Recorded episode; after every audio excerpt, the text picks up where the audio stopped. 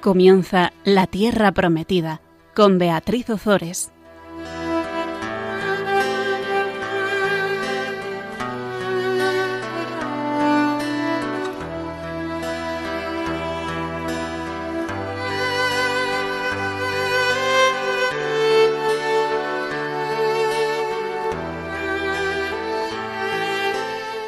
Queridos amigos de Radio María, aquí estamos un miércoles más con todos vosotros compartiendo la palabra de Dios.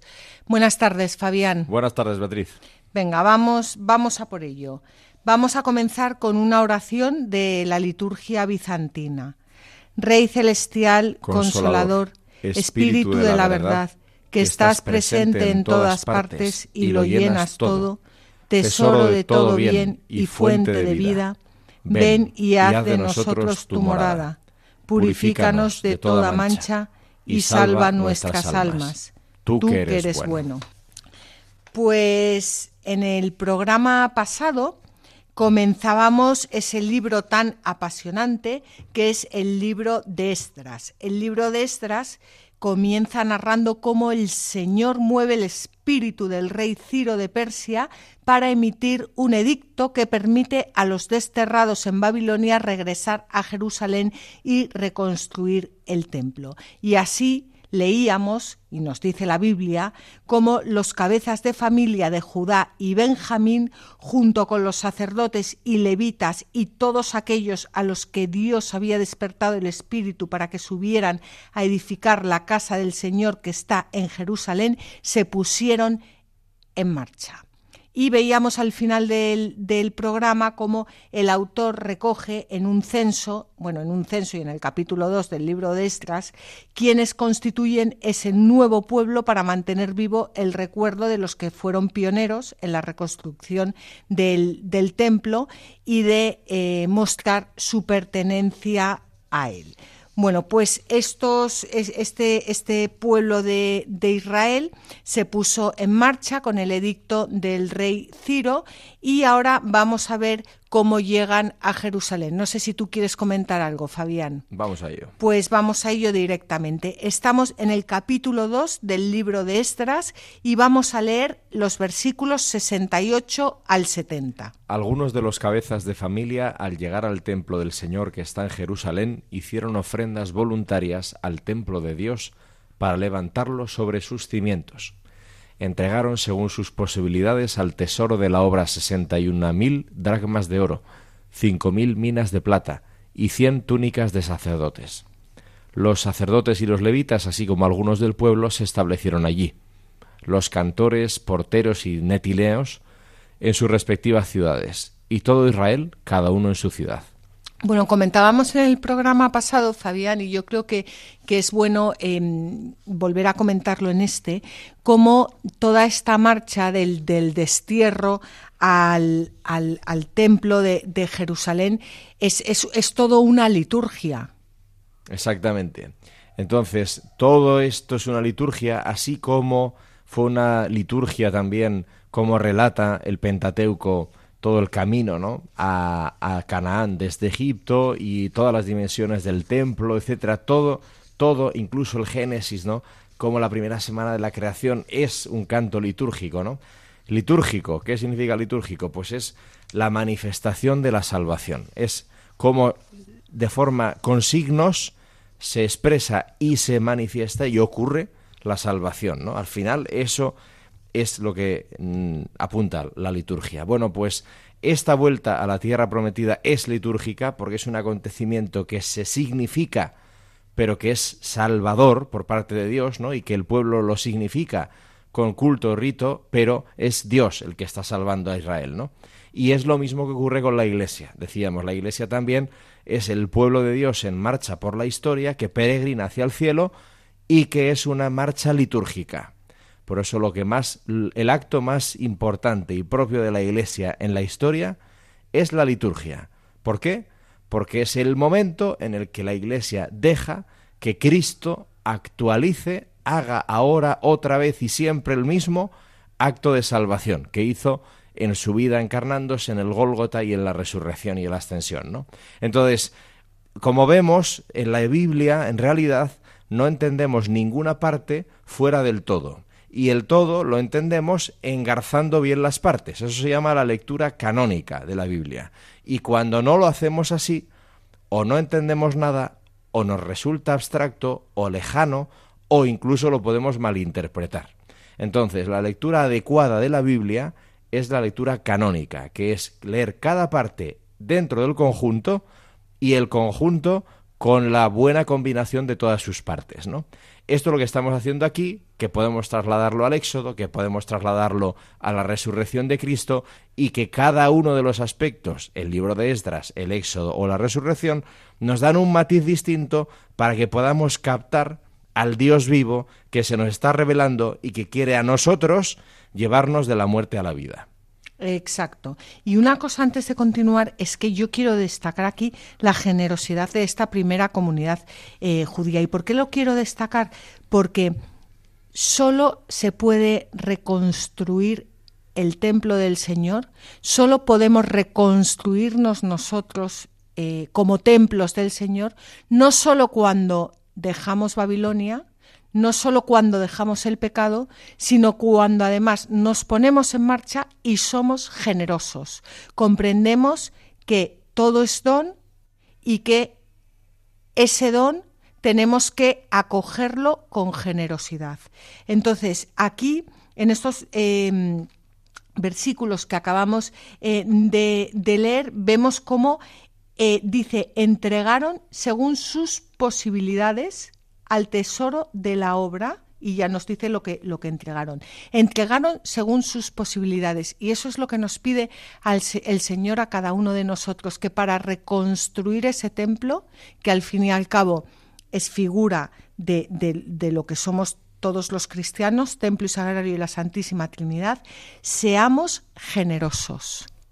Pongamos nuestros bienes, no estoy hablando de bienes materiales, que bueno, también, en la medida de nuestras posibilidades, nuestros bienes todos espirituales al servicio eh, de Dios, para poder tomar posesión de, de, esta nueva etapa de, la, de, la, salvación, de esta reconstrucción del, del templo. Y aquí es curioso como el autor el autor sagrado no recuerda las penalidades del camino, no recuerda las dificultades que por supuesto eh, tuvieron que sufrir para establecerse. Eso al autor sagrado no le importa.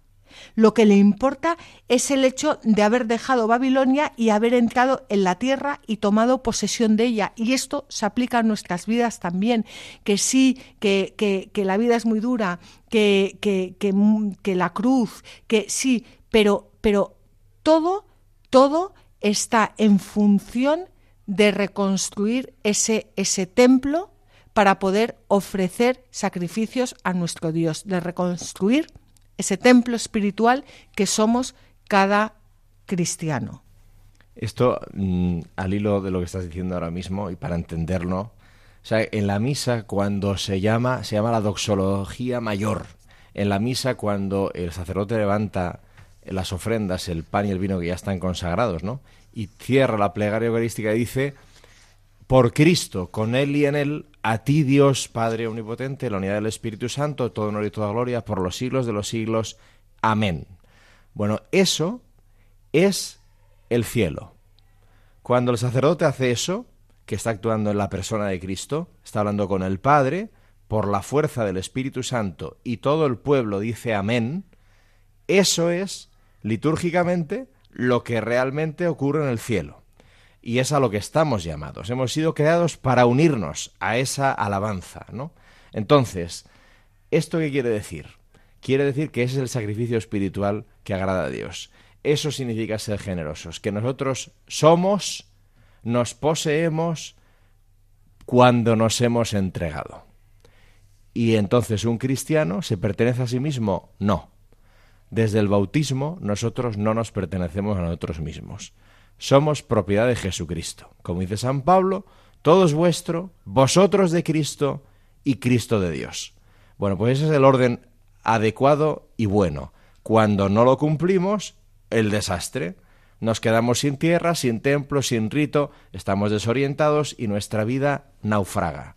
Bueno, pues esto es lo que está diciendo el libro. Pues vamos además a leer un comentario de Casiodoro que nos habla de la restauración del alma. Cántico de David, cuando fue construido el templo después de la cautividad. En lo concerniente al sentido literal, el título indica el tiempo en que se sabe que el templo de Jerusalén fue reconstruido por Zorobabel, hijo de Sealtiel, después de que había sido arrasado por un grupo de enemigos caldeos. Pero como David no dice nada de eso, en lo que sigue, y puesto que el título de los Salmos no discrepa de su contenido, permanece para que lo interpretemos en su sentido espiritual. Una vez destruido el templo, después de la cautividad del pecado, se comienza la reconstrucción, cuando el alma inicia el camino hacia la inteligencia de la verdad con la ayuda del Señor.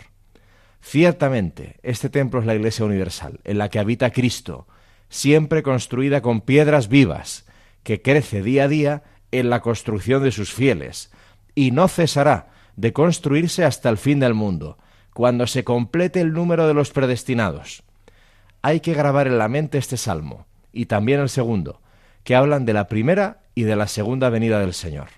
Bueno, pues ahí, ahí tenemos. Yo, voy yo quiero hacer un pequeño paréntesis aquí, porque tengo aquí el Salmo 96 y voy a leerlo y quiero que los oyentes que nos están escuchando que, que entiendan este salmo con, em, eh, con esa alegría con que lo entendía el pueblo de Israel, con que lo entendían los judíos, con, con lo que suponía la, la, reconstrucción no solo del templo, sino también del pueblo. Y dice así, Cantad al Señor un cántico nuevo, cantad al Señor la tierra entera, cantad al Señor, bendecid su nombre, anunciad día tras día su salvación Proclamad su gloria a las naciones, sus maravillas a todos los pueblos, porque el Señor es grande y digno de alabanza, temible más que todos los dioses.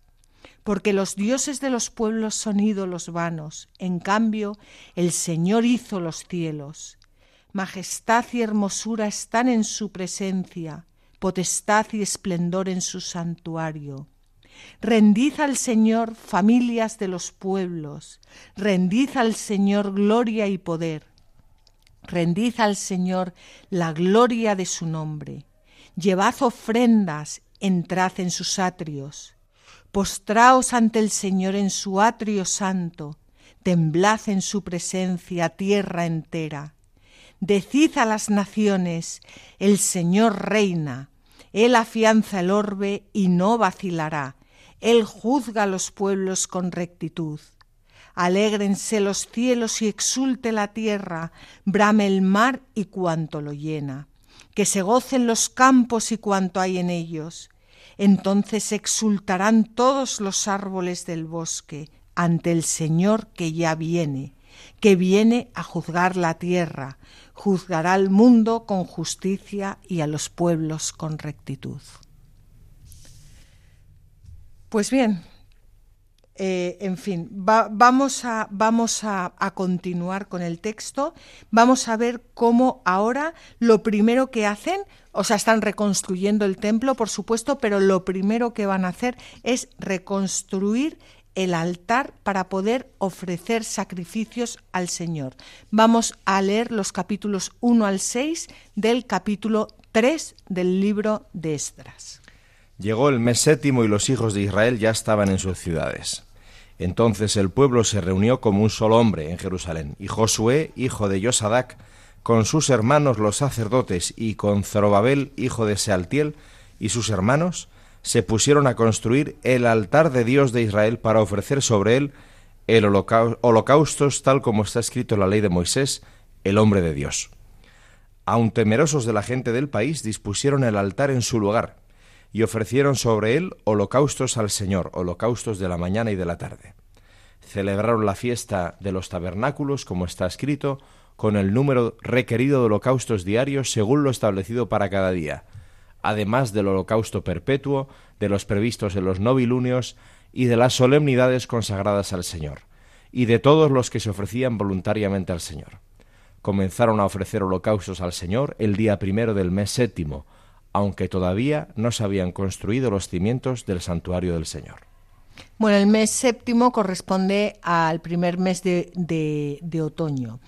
Em, Vamos a ver, el número 7, que esto es importantísimo. Ya hemos hablado de él varias veces en la Biblia, pero, perdón, en, los programas, pero, pero, es muy importante, porque tiene un carácter sagrado, como ya sabéis, como bien sabéis todos. El número 7 en la Biblia simboliza la perfección de Dios. Por eso el séptimo mes, lo mismo que el año séptimo, tiene un especial significado en Israel. Cuando el autor sagrado habla, habla del séptimo mes, no, no, no es que, o sea, sabe muy bien lo que está diciendo y lo que, y lo que quiere decir, y los judíos también lo entienden muy bien. En el, en el mes séptimo se celebran tres fiestas: la fiesta de las trompetas, eh, la fiesta del Yom Kippur y la fiesta de los eh, tabernáculos o fiesta de la recolección. La fiesta de los tabernáculos se, celebra en recuerdo de la permanencia de los israelitas en el, en el desierto. Y más tarde se, se, llama fiesta de la recolección porque se recogían eh, los últimos frutos por estas fechas y en especial los de la vendimia. Y esto es importante porque viene a ser como el cierre del año agrícola y podemos decir que aquí también hay un cierre de, una etapa, de la etapa de, del pueblo desterrado en Babilonia. O sea, cómo, cómo unían los acontecimientos con las fiestas, cómo sabían eh, celebrar con, las fiestas sagradas los acontecimientos eh, de, la historia. Bueno, la, fiesta de la recolección era una fiesta de una gran eh, alegría y además se le consideraba también como preparación para la nueva etapa que iba a comenzar enseguida con las primeras siembras. Es que es precioso porque porque aquí va a comenzar una nueva etapa con las primeras siembras, una nueva etapa además alrededor del templo, alrededor em, del altar. Y bueno, por supuesto se imploraban las, las lluvias y de ahí pues que el rito del, del agua predominara sobre, sobre todos los demás. Fijaos que el agua era llevada desde la piscina de Siloé para derramarla luego alrededor del templo. Y, esto, es, esto es importante para, para acercarnos a toda esta historia. En tiempos de Jesucristo se tomaba un, un ramo hecho con mirto y sauce, que son árboles que, nacen a orillas del agua, y se agitaba durante la procesión invocando la bendición divina de las lluvias. Y en estos tiempos en los que estamos viendo ahora, en los tiempos de Esdras y Nemías, eh, a mediados del siglo V antes eh, de Cristo, se construían cabañas con ramos de, árboles en las terrazas de las casas o en el campo, eh, y vivían en ellas durante los días de, la fiesta y Así se recordaba el, peregrinar en, tiendas por, por, el desierto. Y esto es una costumbre que todavía pervive entre, entre los judíos. Y todo esto es tan importante, tan importante, tan importante, que el Evangelio de San Juan habla muchísimo de, esta fiesta y de la actividad de Jesús en, torno a, ella, y no solo de la actividad de Jesús, sino de las revelaciones tan importantes que Jesús hizo con motivo de, estos, de estos ritos. Y es en esta fiesta cuando Jesús anuncia que de su pecho brotarán ríos de aguas vivas, refiriéndose al espíritu que iban a recibir los que creían en él. Yo no sé si me he explicado bien, Fabián. Sí, sí, es que, claro, cuando se entrelaza todo, es desbordante. Una metáfora del agua, o sea, una figura acuática. Es desbordante. Es que nosotros, claro, cuando Jesús dice eh, de mi pecho brotarán ríos, o sea, no, tampoco lo entendemos, porque además la mayoría de nosotros no sabemos ni lo que es tener sed. claro. O sea, no, no, no, no, sabemos, pero cuando lo unes, cuando lo unes a todo esto, tiene un significado, eh, pues, pues que, que, que abarca, que abraza, que acoge toda la historia del pueblo de Israel. Sí, sí, bueno, es que esto es, es que es infinito, porque bueno, empezamos a enlazar con la crucifixión, el agua que brota del costado de Cristo, el corazón de Cristo como el lugar del cielo del que sale, mana la lluvia que empapa la tierra y la hace fecunda, eh, la vida eterna que se derrama con el Espíritu Santo, lo que dice Santa Isabel de la Trinidad, ¿no? yo ya estoy en el cielo, porque en mí habita la Santísima Trinidad. Pues esa es la experiencia final, ¿no? O sea, es a lo que estamos llamados. Y, todo nace de poner cuatro palitos encima de la terraza el día de la fiesta en casa de tu abuela o de tu padre cuando eres un crío judío. Claro, claro, claro. Y de ahí la importancia también del bautismo, que es que claro, es que si perdemos toda esta tradición, si, si, si, no, si no nos reunimos alrededor de la palabra, es que cada día entendemos menos, porque no nos leemos los documentos de la Iglesia en general y tampoco leemos la palabra de Dios. Entonces llega el momento de bautizar a tu hijo y dices, ¿para qué? Sí, hacemos la fiesta y, Eso así, sí. y no lo mojo al nene. Eso, eh, eh, eh, eso sí. Bueno, pues lo más importante eh, para los repatriados era restablecer la comunicación con Dios por medio de los sacrificios.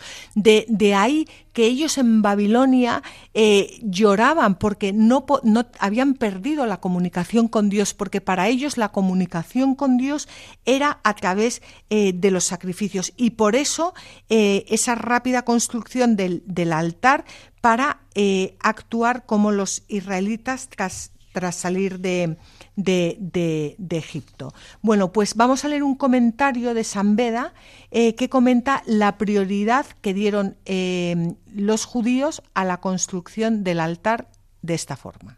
Los que regresaron de la cautividad, una vez construido el altar, cada día ofrecían por sí mismos holocaustos a Dios, para que así, mejor purificados, fueran dignos de emprender la reconstrucción del templo. Así sucede también en la edificación espiritual, en la que es absolutamente necesario que el que pretende enseñar primero se enseñe a sí mismo.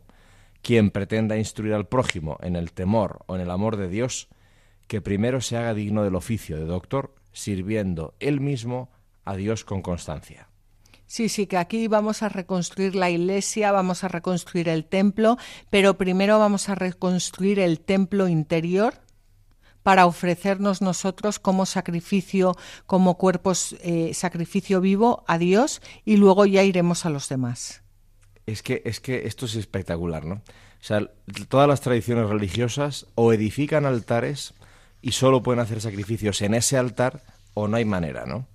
Sin embargo, la tradición cristiana, por eso la misa se puede celebrar en cualquier sitio, porque el altar es Cristo, la víctima es Él el sacerdote es Él y nosotros somos su cuerpo.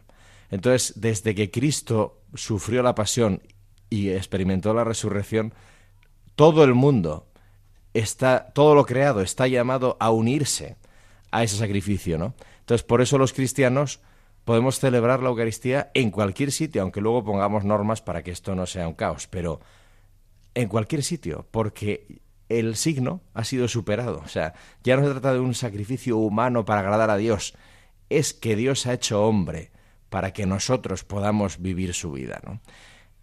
Esto es entrar en el cristianismo es apasionante. Sí, desde luego. Pues vamos a hacer, vamos a poner un poco de música para meditar todo esto y continuamos.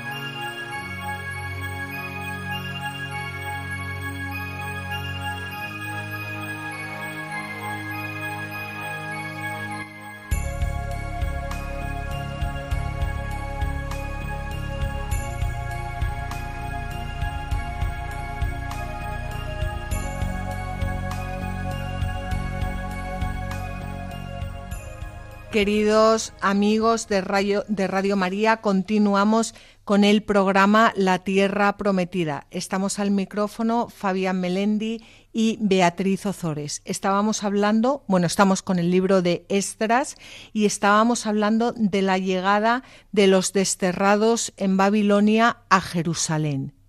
Como lo primero, bueno, cómo, esa llegada es toda una procesión litúrgica, es un canto de, alabanza, es, un, es una alegría completa y cómo lo primero, lo, bueno, y que por supuesto prefigura también pues, pues esa restauración eh, del templo de cada uno de nosotros, de nuestro corazón y la restauración de nuestra alma.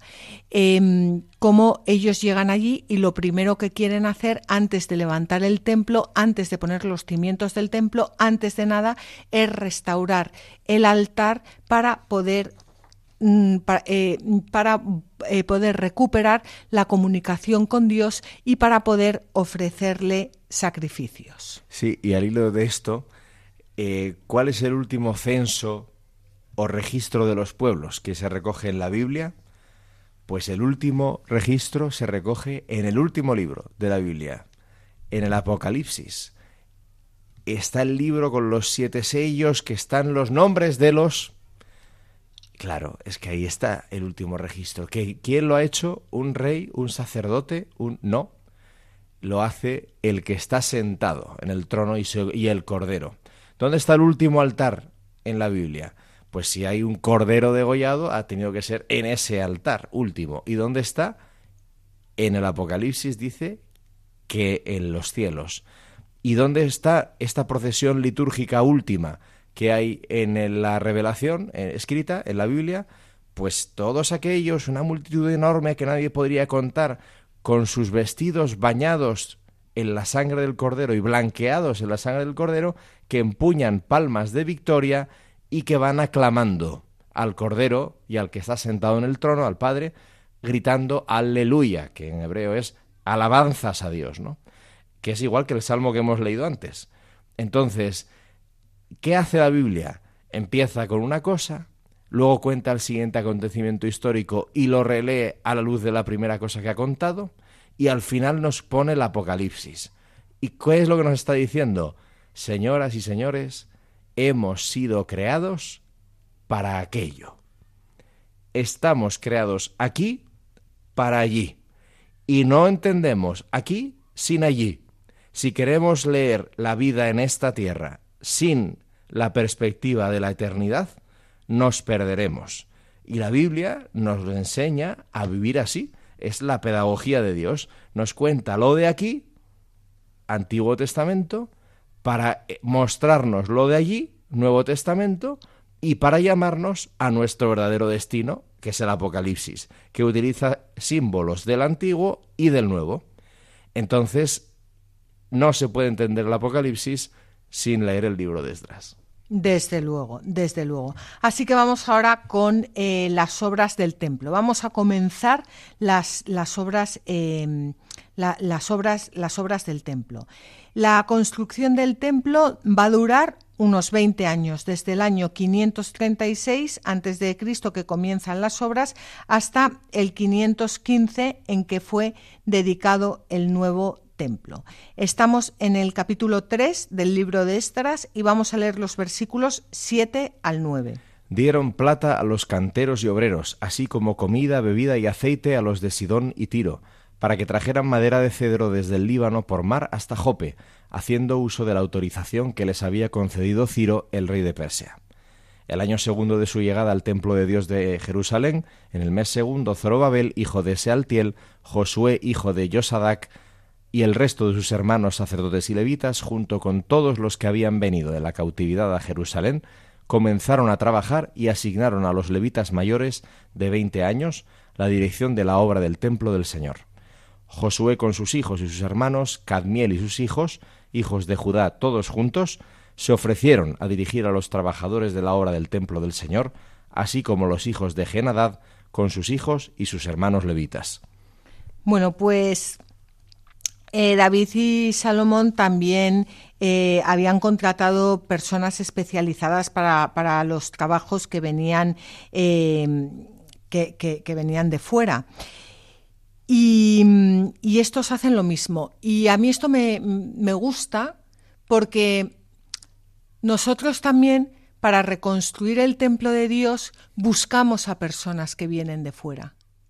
Y les invitamos también a que participen en la reconstrucción del templo y que, sea, y que, y que formen parte de, de, esas piedras vivas con las que se reconstruye el templo. Y esto no es algo nuevo del cristianismo, esto se viene haciendo a lo, a lo largo de los años. Incluso en el, en el, judaísmo más puro, que lo vamos a ver, vamos a ver en este libro, cómo los judíos no, no se mezclaban con otras gentes, bueno, pues el, eh, siempre y cuando, en la mayoría de los casos, eh, esas personas que no pertenecían al, eh, al, pueblo de Dios o que, o, que no, o que no adoraban al Dios verdadero, en la mayoría de los casos, cuando se han convertido al Dios verdadero, han podido entrar a formar parte de ese gran pueblo elegido. Sí, sí, claro, eso ya viene de la tradición judía, sí, sí. Esto viene de, Por eso en Pentecostés veremos luego que describe, Pentecostés describe los, las regiones por las que se expandió primero el cristianismo, pero también ah, las zonas donde había también mucha presencia judía, porque todas esas gentes se habían agregado al pueblo judío, ¿no? Porque habían asumido el culto a Yahvé. Y por eso el, el mensaje de Pedro, el día de Pentecostés, lo oyen en todas las lenguas en las que ya se daba culto al Dios verdadero. Y luego aquí también hay una cosa em, que eh, entre los que dirigen los trabajos destacan otra vez más Zorobabel y, Josué. Y estamos viendo cómo se van entremezclando miembros de las tribus sacerdotales y de las tribus reales. O sea, hasta ahora el, el, poder, lo, o sea, lo tenían más como los reyes. Los reyes eran los que mandaban, los sacerdotes estaban un poco a su servicio, el culto, y ahora se, se empiezan a, a, entremezclar. exactamente. Y esto, esto ya sí que es muy propio de, del judaísmo este más nuevo, el que propiamente se puede llamar judaísmo. Sí, bueno, y a mí me llama la atención porque realmente eh, Jesucristo era, era sacerdote, bueno, profeta y rey. Y nosotros estamos llamados también a lo mismo, por el bautismo, a participar en ese sacerdocio, en, bueno, en Jesucristo sacerdote, profeta y rey. Y, lo, que, lo que se van viendo aquí es, es que el pueblo de Dios no, no se rige por eh, solo por los profetas, o no se rige solo por los sacerdotes, o no se rige solo por los reyes, se rige por o sea, la figura de Jesucristo de sacerdote, profeta y rey va, va tomando aquí, va, va, tomando forma y nosotros los cristianos eh, no, no funcionamos solo como sacerdotes o no funcionamos solo como profetas o no, o no funcionamos solo como miembros del reino, sino que Em, a, imitación de Cristo, como Cristo, tenemos que conjugar esos tres ministerios. Y qué, fuerte, ¿no? Lo que está diciendo, porque ¿por qué en el judaísmo estaba el rey, en la historia de Israel, el rey, el profeta y el sacerdote como medios de regirse, de funcionar?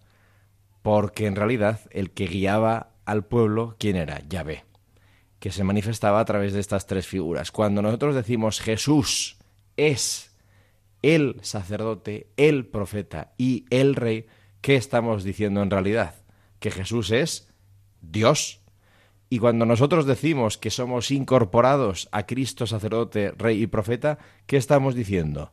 Que Dios nos hace divinos, nos santifica, que es un sinónimo en la tradición cristiana, ¿no? Entonces, otra vez, ¿no?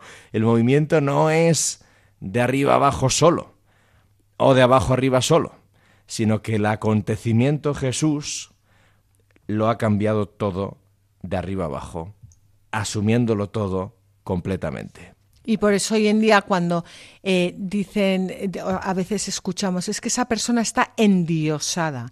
Eso... Ojalá.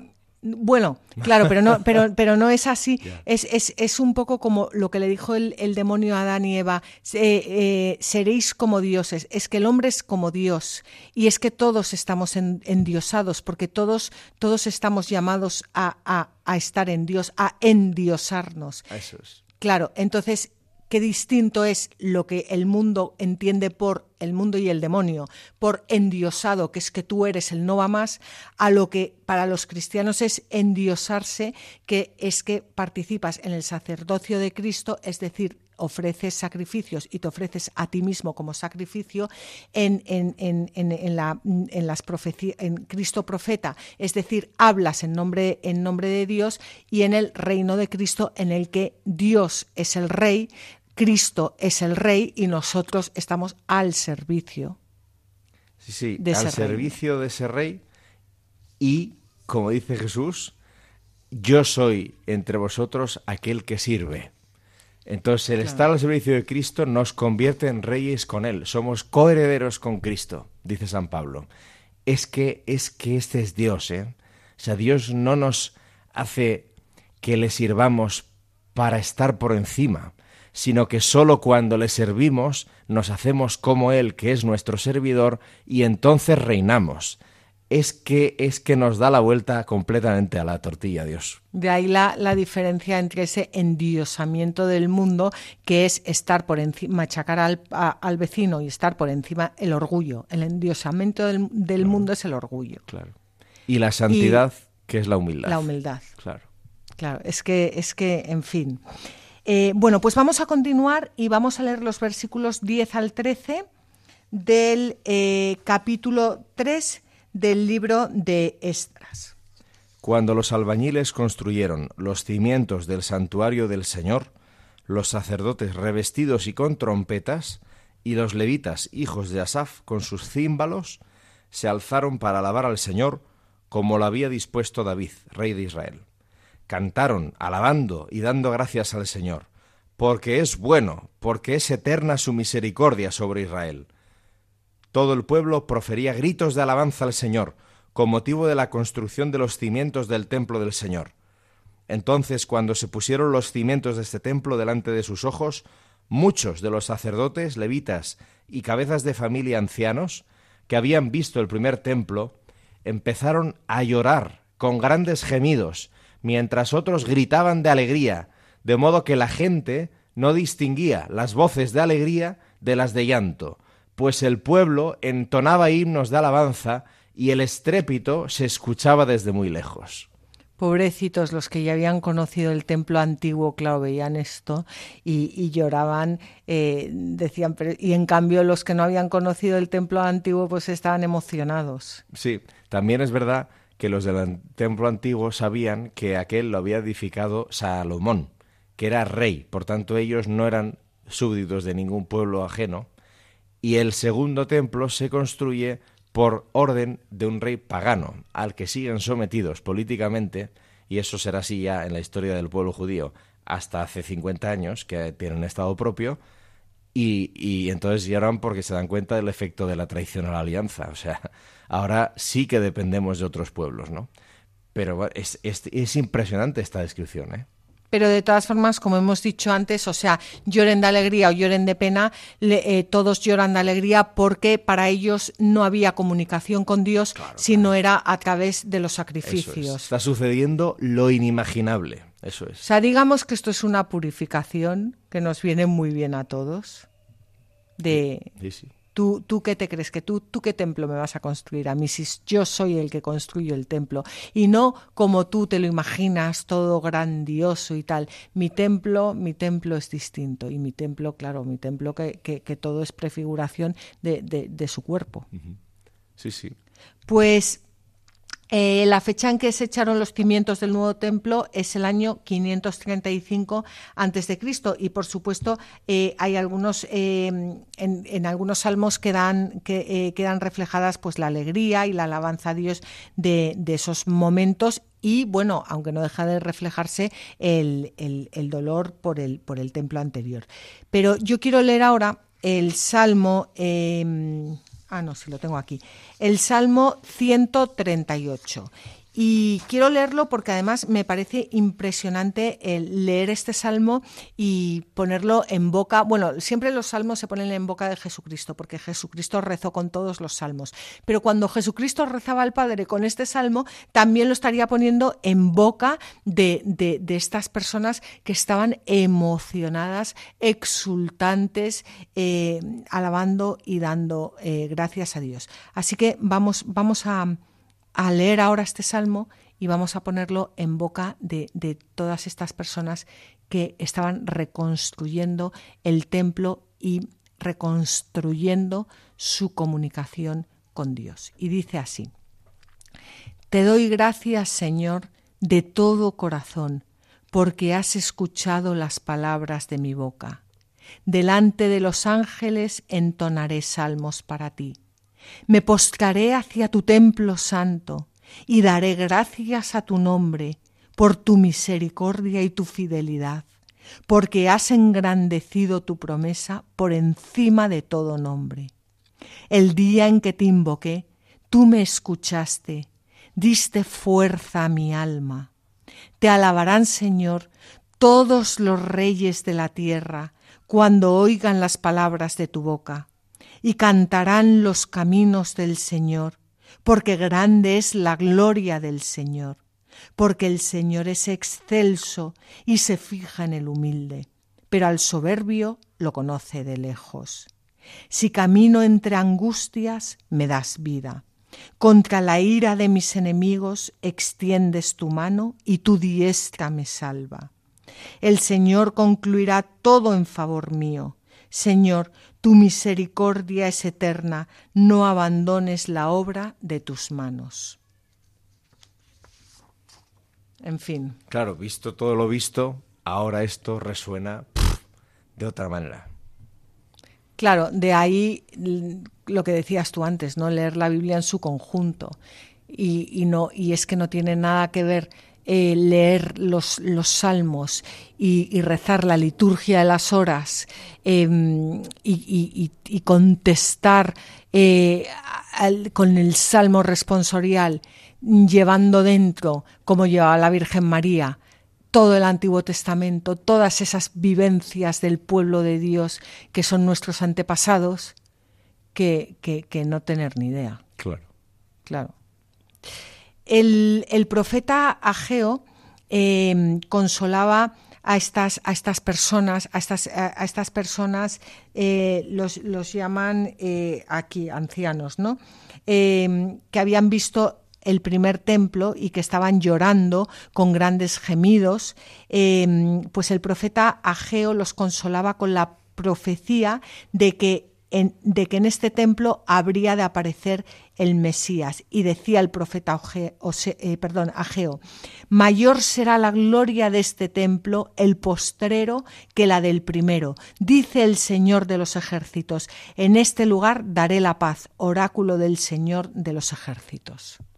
Y entonces ahora es cuando, si recordamos en el Evangelio de Lucas la profecía del viejo Simeón, igual que estos viejos, ¿no? Del viejo Simeón, el anciano Simeón, cuando presentan a Jesús en el templo, sus padres, ¿no? Y va para allá para ser purificado, circuncidado, etc. Y Simeón, cogiendo al niño en brazos, dice, ahora, Señor, según tu promesa, puedes dejar a tu... Según tu promesa, estamos viendo cómo Dios es fiel a su promesa a pesar de la traición del pueblo. Según tu promesa, porque tú eres bueno, puedes dejar a tu siervo irse en paz. ¿Qué dice la profeta Geo?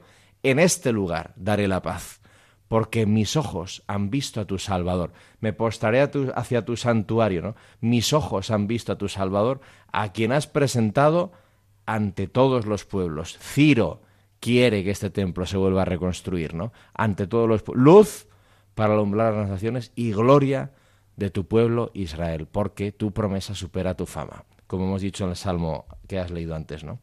Entonces, claro, cuando tú coges a Simeón en brazos, oh, perdón, cuando coges el texto de Simeón cogiendo en brazos a Jesús en el templo de Jerusalén y tienes detrás todo lo que estamos viendo, te estás dando cuenta de, claro, es que, ¿quién es Jesús para aquellos primeros que estuvieron con él?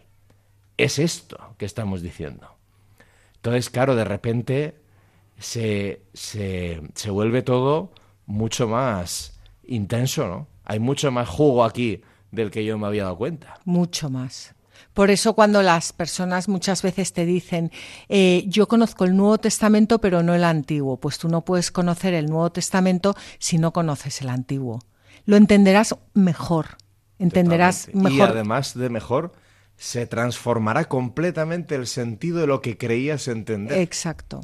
Sí, sí. Totalmente.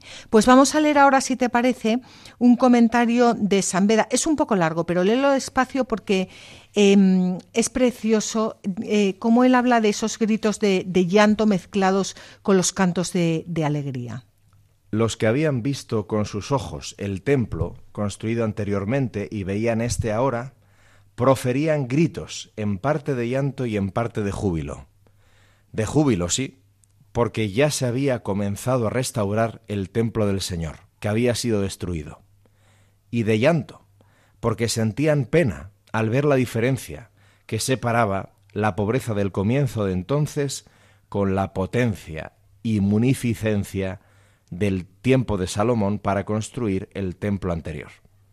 Estaban muy contentos porque liberados de la cautividad les habían dado licencia para reedificar el templo pero lloraban con grandes gemidos porque sabían que el templo anterior había sido destruido por sus pecados y no se podía comparar con la grandeza y esplendor del otro. Pues aunque el profeta dijera mayor será la gloria de este templo, el postrero, que la del primero, no se refería a la grandiosidad o esplendor de la edificación, sino al hecho en sí.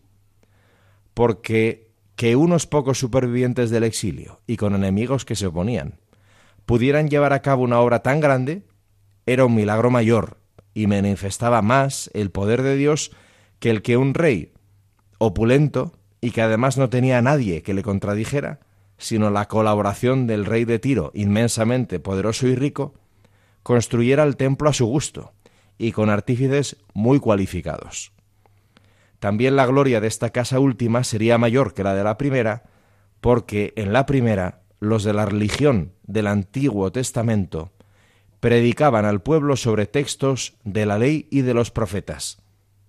Pero en la segunda, Cristo y los apóstoles evangelizaban la gracia del Nuevo Testamento y el comienzo del reino celestial.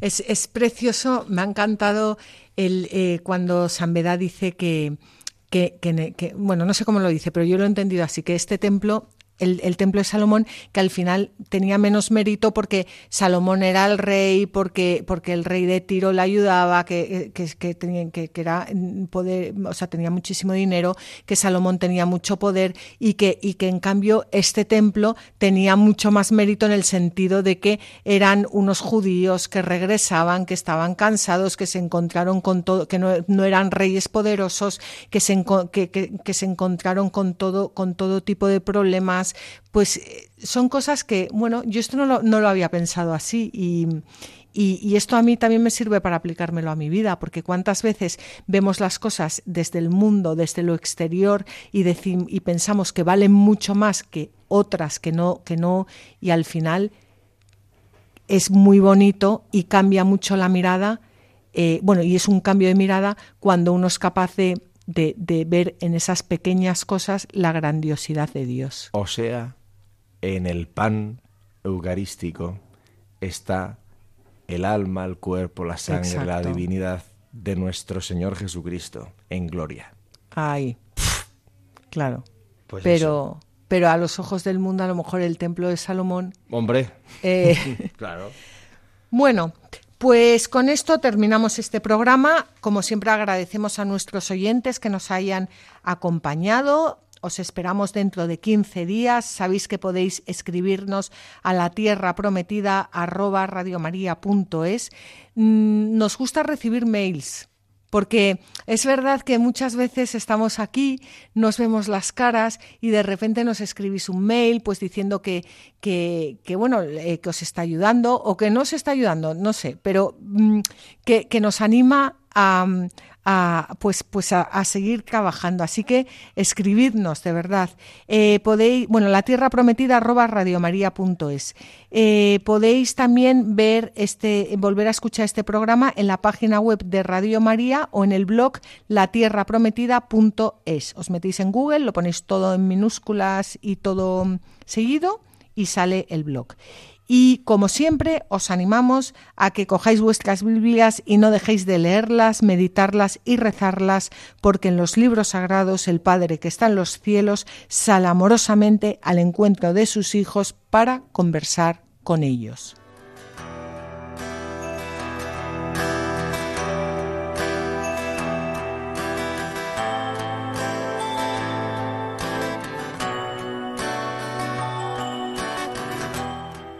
Así concluye La Tierra Prometida con Beatriz Ozores.